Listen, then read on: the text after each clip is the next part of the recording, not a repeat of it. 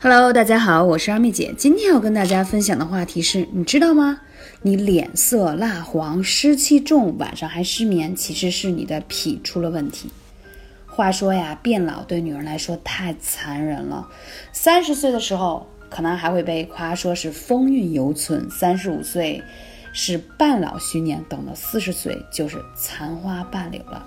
大家可以看到很多。明星的照片，在他们三十岁的时候，哇，看上去还是很年轻，对吧？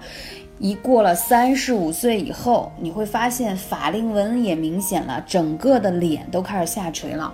我经常收到粉丝的留言说：“二妹姐，其实我年纪也不大，八零后，但是呢，一照镜子就觉得脸特别垂，尤其生完二胎之后，你有没有这样的感觉呢？不是说你用再昂贵的护肤品，吃再多的补品，你就觉得你的。”脸色不蜡黄啦，啊，然后皮肤不下垂了。今天二妹姐要告诉你，其实这些问题通通都跟脾虚有关系。举个最简单的例子啊，湿气的重的人，天天食疗吃药，可湿气好了几天又回来了，根本原因就是脾不好，化不掉湿气，你知道吗？当你的脾的运转能力强的时候，它可以什么呀？化掉这些湿气。而脾虚呢，就会导致生痰呀、生湿啊、生浊，了解吗？而且呢，中医养生又讲说脾主肉，什么意思呢？就是脾虚的话，你就挂不住肉。你会发现好多女生啊，四肢都很瘦，就会有个小肚腩挂在那里。为什么？脾虚啊，所以就会有个游泳圈挂在肚子上，而且非常难减，对不对？哎，而且呢，脾又属土，土是什么？黄色的。所以你脾虚了，脸色就蜡黄，就是俗称的黄脸婆。而且脾气虚了以后，你的代谢力会变得弱，也就是说，很多那些要排毒的脏东西在体内代谢不出去，因为你的代谢力变慢了，它就容易停留在体内。所以说，脾虚了就相当于厨房没有水电，无法把吃下去的食物转化成气血，所以脾不好，吃的再好也白搭。正所谓叫什么虚不受补，很多人就跟我说，二妹姐，你跟大家分享了很多膏方呀，一些食疗的方法，但是我才吃了两三天，我就开始有上火的症状。对呀，脾胃弱的人吃一些补品就会虚不上补，意思就是说你不受这种。补的方式，那我们应该怎么去调理呢？所以我就说，艾灸真的是一个特别好的方法，就是它可以通过外力的方式啊，不吃药、不打针，外力的方式帮你把你的脾气补充足。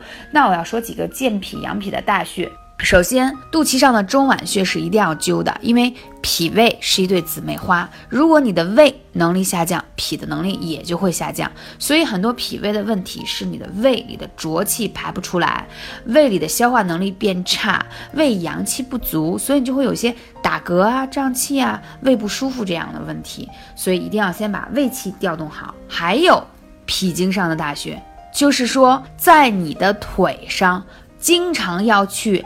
按压这个脾经，哎呀，真的是很痛，但是呢，它非常有效。如果你不去按压它，它淤堵久了，你艾灸这个穴位，它也灸不进去，了解吗？那除了去按压这些经络以外，还有就是说，在你的腿上有足三里这个穴位，足三里这个穴位呢是健脾养胃的大穴，其实讲过太多太多次了，健脾养胃的大穴，所以这个穴位呢。对于大家那个健脾特别棒，还有这个时候在这个季节，因为已经是冬天了，建议大家一定要泡脚啊！我最近呢帮助一些粉丝，我们做了一个泡脚群，什么意思呢？就是我来观察一下啊，跟我一起泡脚七天以上会有什么效果？我发现第一啊，脾胃变好了，湿气也排出去了，还有睡眠变好了，气色也好，是不是很简单？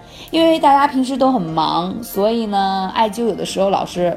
嗯，不能够坚持，那这个泡脚就特别好了，因为脚上有很多的穴位啊，是跟脾胃有关的，所以呢，它是有反射区的。然后又用了二妹姐推荐那个泡脚丸子啊，特别好，放进水里以后马上就融化，而里头有很多艾草呀，还有一些甘草呀，还有一些其他的那个成分，就是可以健脾养胃祛湿啊，所以特别赞。